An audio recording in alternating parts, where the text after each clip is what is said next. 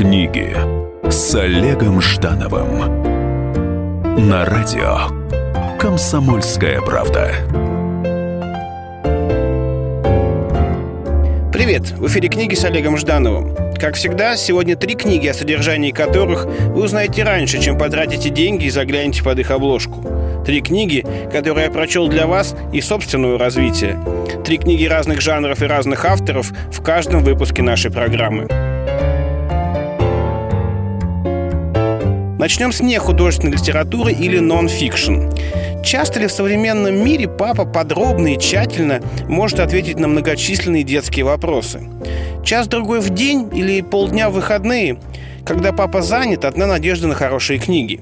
Чтобы мальчишки получили подробную информацию о том, как устроен самолет, автомобиль, мотоцикл, в свет вышла книжная серия «Технические сказки». Сейчас передо мной книга «Как собрать мотоцикл» от издательства «Ман Иванов Фербер».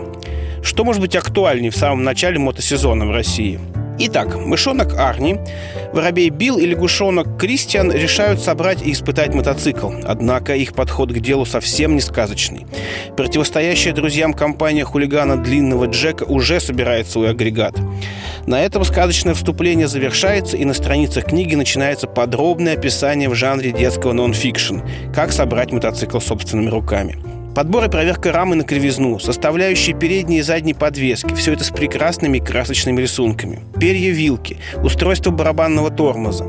Нет никаких сомнений, что книгу вслед за детьми с удовольствием прочтут и сами взрослые, вечно занятые папы. Или, во всяком случае, выберут, как собрать мотоцикл, как идеальную книгу для семейного чтения для мальчиков. Более подробного, наглядного и понятного объяснения принципов работы механизмов коробки передачи, сцепления я, например, ранее не встречал встречал. Также просто и понятно описаны карбюратор, трансмиссия и система электропроводки мотоцикла. По сути, перед нами эффективная схема создания кастомного мотоцикла, то есть собранного специально под конкретного заказчика. Если бы журналы советских времен «Юный техник» или «Техника молодежи» описывали самостоятельное создание мототехники столь же доступно, то мотомастерские, в которых бы создавали мотоцикл под заказ, сейчас бы в России были уже сетевым бизнесом.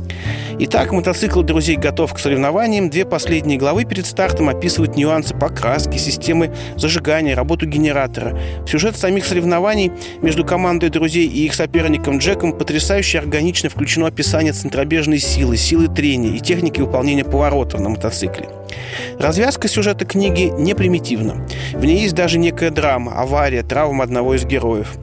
Осознание командного духа, фраза мы и правда первоклассная команда. Сегодня, возможно, звучит лучше и актуальнее, чем «Ребята, давайте жить дружно». В любом случае, очень рекомендую сыновьям и отцам все книги этой серии про приключения мышонка, воробья и лягушонка в мире техники. А теперь обратимся к категории фикшн, то есть к художественной литературе. Сегодня в этой категории книга Михаила Сеславинского, существующая на грани жанров и фикшена, и нон-фикшена.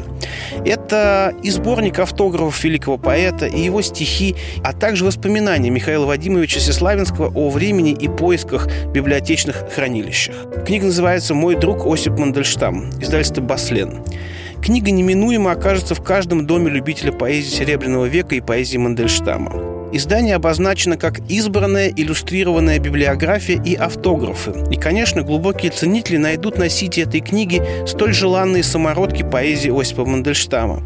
Вот только ценные автографы – это часть прошлого, пусть даже самого прекрасного, которому никогда не переродится в настоящее и в будущее нации, если не будут появляться на свет новые адепты искусства истинной поэзии, прозы, литературы в целом.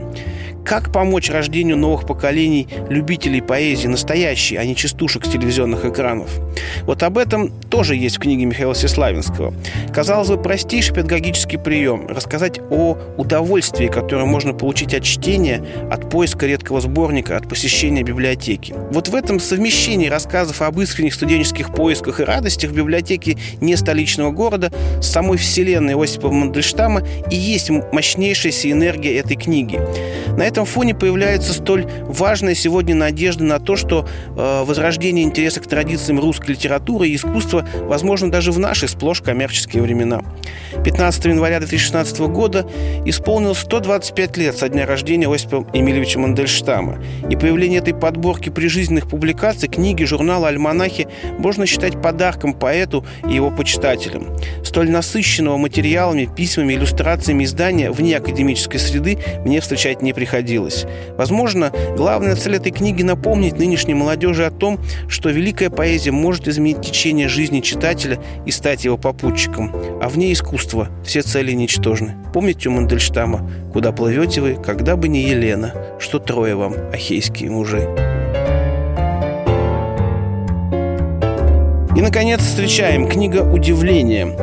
Не поддаваться правдоподобию любой информации, любого образа, какими бы они ни были.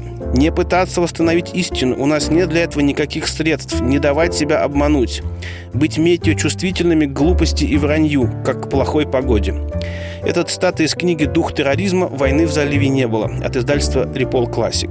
Автор книги, французский философ Жан Бодрияр, на примерах войны в Персидском заливе и э, теракте 11 сентября в Нью-Йорке знакомит читателя со своей провокационной теорией, основным постулатом которой является заявление об огромной степени искажения информации в мировых средствах массовой информации, как о одном из составляющих процесса глобализации. Впервые о вымышленных мировых информационных трендах стали говорить на примерах эпидемии СПИДа, куриного гриппа, лихорадки Эбола – прекрасно сфабрикованная пугающая иллюзия о надвигающейся угрозе способна довольно быстро мобилизовать доверчивое мировое сообщество на создание фондов, общественных организаций и даже перенастроить некоторые индустриальные направления внутри экономики целых регионов – Терроризм и бесконечные военные конфликты в предисловии к этой книге называются пандемией нашей цивилизации. Это следующий этап за эпохами горячей войны первой половины 20 века и холодной войны второй половины 20 века. В этой новой войне информационных технологий и чудовищной лжи есть и хорошие стороны. Куда меньшее количество человеческих жертв и кровопускания мировому противостоянию, а это является гарантией того, что Третьей мировой войны в горячем варианте все же не случится.